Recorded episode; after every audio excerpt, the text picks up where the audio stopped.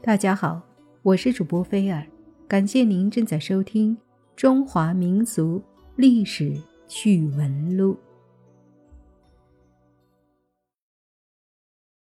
一个楚国的愤青当上了秦国丞相，一个寒门学子成了权倾一时的帝国要人。这个人就是李斯。公元前二零八年。他被处以极刑，罪名是谋反。他没有谋反，也无处申辩，只能含冤而死。李斯有个情节，那就是对贫穷的恐惧。这个情节成全了他，也害苦了他。他渴望身居侯位，衣锦还乡。为此，他做了两件大事。一个是为秦王政献上了一个灭掉六国、平定天下的战略构想，秦王完全予以采纳。第二件事是说服秦王采用开放政策。当时因为有间谍潜入，大家强烈要求驱逐外客，于是秦王下了逐客令。李斯立即上书，洋洋洒洒地讲了一大通道理。对诏令提出异议，秦王当然不傻，采纳李斯意见，立马收回成命。这篇题为《谏逐客书》的文章一直被视为优秀散文，曾被列入某些学校的语文教材。因为事情做得漂亮，李斯被迅速提拔重用，职务也由客卿、长史直至廷尉。二十多年后，六国先后被灭。李斯也升任丞相，他没有陶醉。在他看来，革命的确还未成功，天下一统，前无古人，还有大量的创造性的工作要做。首先要解决两个问题，一个是体制问题，另一个是意识形态问题。秦代丞相有两个权利，一个是议政。另一个是督促百官落实皇帝指示，李斯充分地利用权力，尽心辅佐皇帝，表现很出色。对体制问题，有人提出要分封诸侯，但李斯坚决反对。他认为，不立子弟为王，功臣为诸侯者，就是为了以后没有战争之患。始皇欣赏李斯，批准该建议。郡县体制由此得以确立。对意识形态问题，李斯下了狠手。他建议秦始皇焚书，除了医药卜筮之书外，其他书籍，特别是百家之言，通通一烧了之，禁止传播知识文化，省得人们非议朝政、诽谤绅士。秦始皇很听话，下诏焚书。由咸阳乃至各地，火光冲天，大批书籍变成了灰烬，学术活动被终止。解决了体制和意识形态问题，李斯的权势渐渐接近了巅峰。他位居三公，主持朝政，和秦始皇成了儿女亲家，地位相当的稳固。然而，李斯毕竟熟知帝王之术，经历过血雨腥风，面对已达到极致的权力，他有些不安。特别是当他的儿子回家休假，朝臣前来祝贺的时候，这种不安被放大了。他的儿子李由在三川郡当一把手，休假也是正常，但朝中官员们反应过度。大家挤进李丞相的家门，争相祝贺。面对着一眼望不到头的豪华车辆，李斯想起了荀老师关于“物竞太甚”的教诲，心情十分复杂。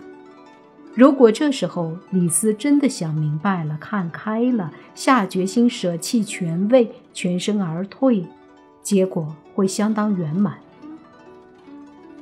但李斯解不开那个恐惧贫穷、贪恋富贵的结扣，宿命一般的走进了一个注定了的悲剧中。司马光很为他可惜。公元前二一零年，秦始皇在视察工作的途中病死于沙丘，李斯的悲剧由此拉开大幕。说到这里，我们还必须提及另一个重要人物，那就是指鹿为马的赵高。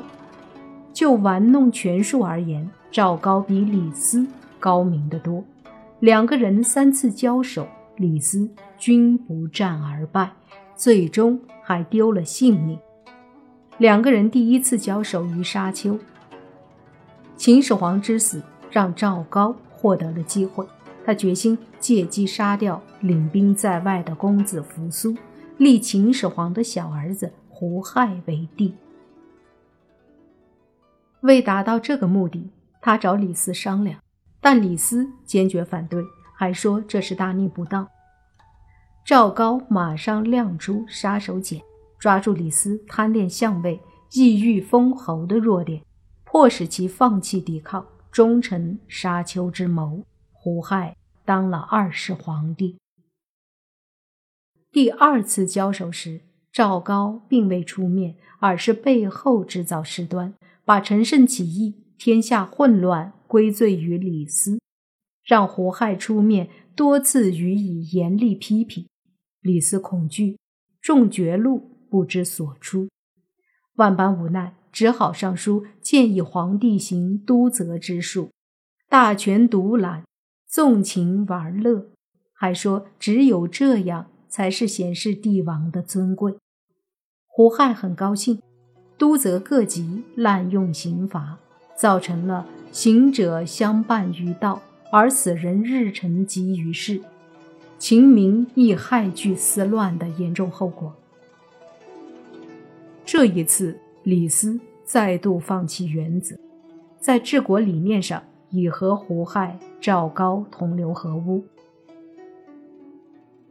第三次是赵高下套，让李斯步入了死地。